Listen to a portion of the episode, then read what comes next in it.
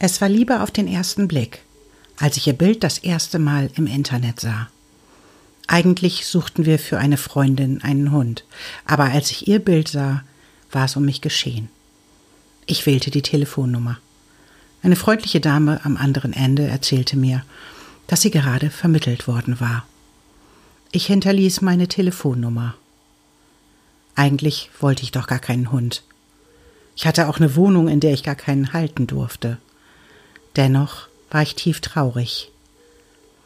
Keine zwei Stunden später klingelte mein Telefon und eine meiner wichtigsten Reisen meines Lebens begann. Willkommen bei Mutmädchen. Mein Name ist Sibylle und ich freue mich, dass du hier bist.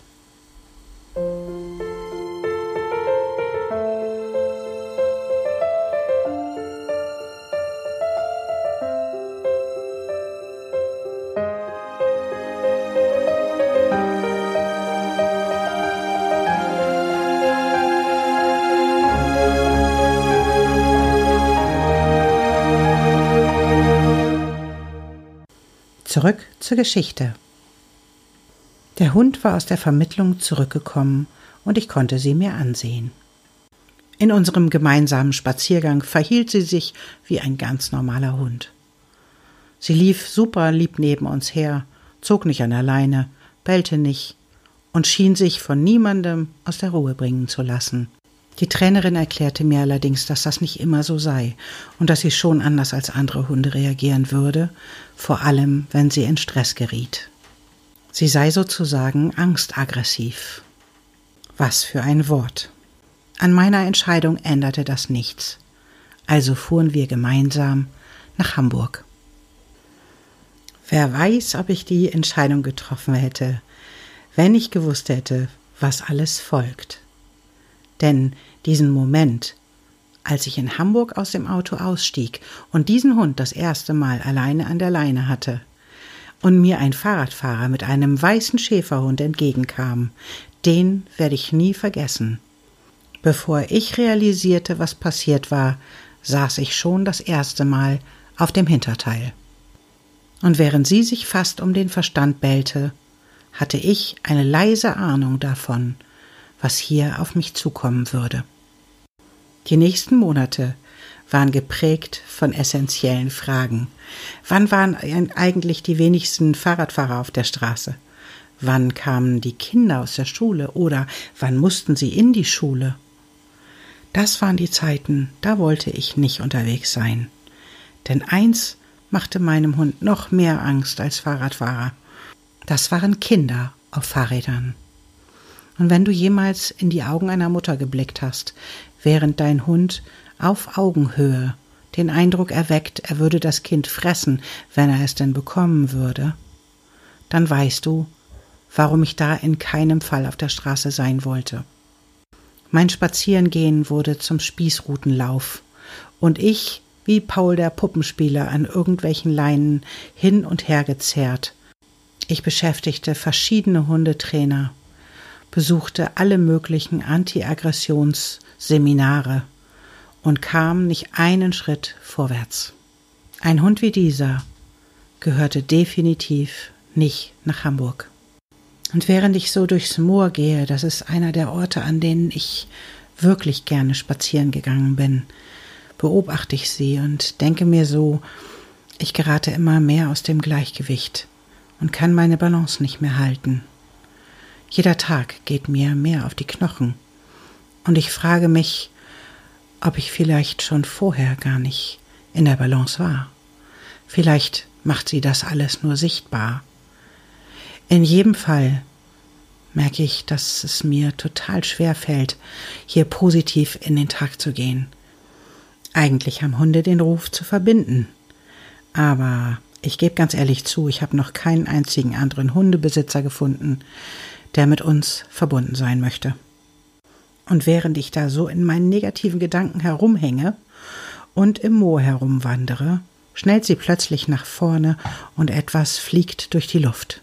Ich habe nicht wirklich gesehen, was es war. Wir sind beide total überrascht, und sie steht ganz still da. Und irgendetwas ist an diesem Bild falsch. denn plötzlich senkt sie den Kopf und versucht sich hinzulegen, und dabei sieht sie aus wie Pinocchio. Sie hat ganz steife Beine und kann sich überhaupt nicht mehr bewegen. Meine Gedanken rasen. Was kann das gewesen sein? Als einziges fällt mir ein, eine Schlange. Ich versuche sie zu motivieren, wieder aufzustehen, doch sie bleibt einfach am Boden liegen. Meine negativen Gedanken kommen mir in den Kopf und ich fühle mich total schuldig in diesem Moment. Und ich denke mir, nein, nein, so möchte ich dich nicht verlieren. Aber mir ist klar, wenn ich noch länger warte, werde ich sie verlieren. Also hebe ich sie hoch und wandere meinen Weg zurück, 30 Kilo auf dem Arm. Und ich motiviere mich selbst. Sind nur zwei Kilometer, sind nur noch zwei Kilometer. Halt durch. Der Schweiß läuft mein Gesicht herab, doch jeder Versuch, sie wieder auf die Beine zu stellen, misslingt. Sie fällt jedes Mal wieder um. Also bleibt mir nichts anderes übrig, sie auch weiterhin zum Auto zu tragen. Es ist wirklich warm und die Sonne scheint herab, als würde sie sich ein Stückchen über mich lustig machen. Unendliche Momente später bin ich endlich beim Auto und rase mit ihr zum Arzt. Dort bin ich dann, wie in einem schlechten Krankenhausroman, mit dem Hund auf dem Arm hineingerannt und habe gesagt, dies ist Kim, ich brauche sofort einen Behandlungsraum. Es hat funktioniert, jeder setzte sich in Bewegung und wir fanden uns nur wenige Augenblicke später in einem Behandlungsraum mit einem Tropf wieder. Und als ich dann in diesem dunklen Raum mit ihr saß und meine Hände nicht von ihr lassen konnte, da war sie plötzlich da. Die Angst vor dem Tod. Nicht davor selber zu sterben. Davor hatte ich keine Angst. Ich hatte Angst davor, jemanden zu verlieren. Angst davor, vor dem, was das macht, was das vor allen Dingen mit mir macht. Die Herausforderung, die das für mich beinhaltet. Davor hatte ich Angst. Davor, allein zurückzubleiben. Allein mit meiner Trauer. Mit all den Gefühlen, die damit verbunden sind. Und in diesem Moment merkte ich, wie voll mein Keller von all diesen Trauerfällen war, wie wenig ich davon abgeschlossen hatte, wie wenig ich mich dieser Trauer ausgesetzt hatte. Irgendwo hatte ich diesen Prozess immer abgebrochen, den Schmerz irgendwo in eine Kiste gesteckt und sie im Keller eingeschlossen. Und nun drohte mir das wieder zu passieren, nur war in meinem Keller kein Platz mehr. Ich konnte das Kind in mir sehen, das sein ganzes Leben lang versucht hatte, diesen Schmerz zu vermeiden. Das war meine Überlebensstrategie, Vermeidung.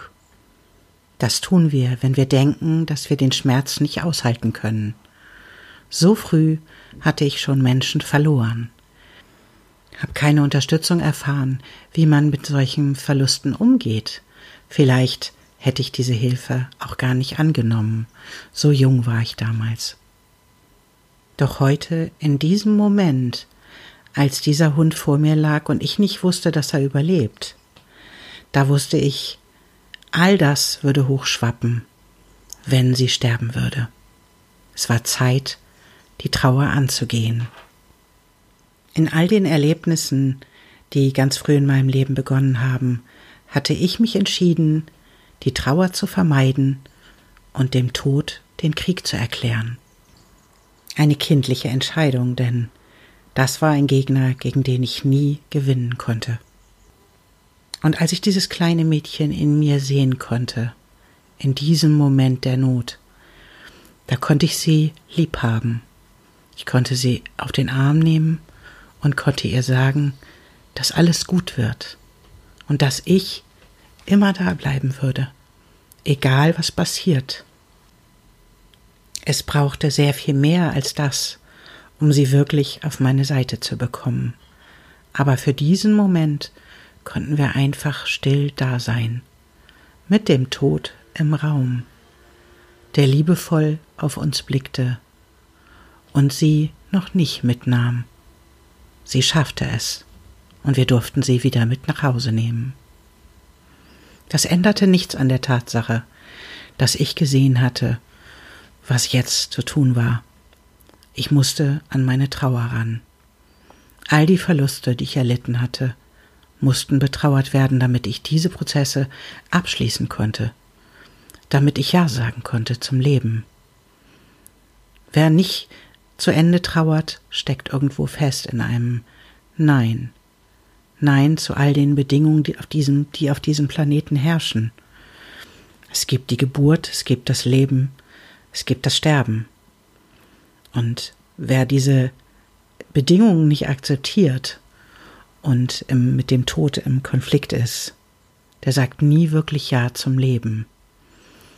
Der sie sagt auch nie wirklich Ja zu einem Gefühl, weil alle Gefühle, die aufkommen, die Kisten, die im Keller vollgestopft sind mit all diesen nicht erwünschten Gefühlen, jedes Mal anfangen zu klappern, wenn ein Gefühl kommt, was nicht erwünscht ist. Und an all diese Gefühle durfte ich jetzt rangehen und davor hatte ich wirklich Angst. Angst, weil dieses Kind in mir dachte, dass wir das nicht überleben würden. Das war ja der Grund, warum sie da überhaupt im Keller waren. Und so machte ich mich an meinen Trauerprozess heran.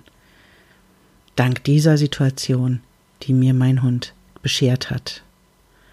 Sie hat mir so viel weitergeholfen, auch meinen Krieg mit dem Tod aufzugeben. Und dafür werde ich ihr ewig dankbar sein, weil sie mir auf diese Art mein Leben schenkte. Bist du bereit, Ja zu sagen zum Leben, zu all den Gefühlen, die in dir gefühlt werden wollen, zu all den Bedingungen, die hier auf dem Planeten herrschen? Ich danke dir, dass du mir heute gelauscht hast. Und ich freue mich, wenn du wiederkommst. Und bis dahin bin ich dein Mutmädchen, Sibylle.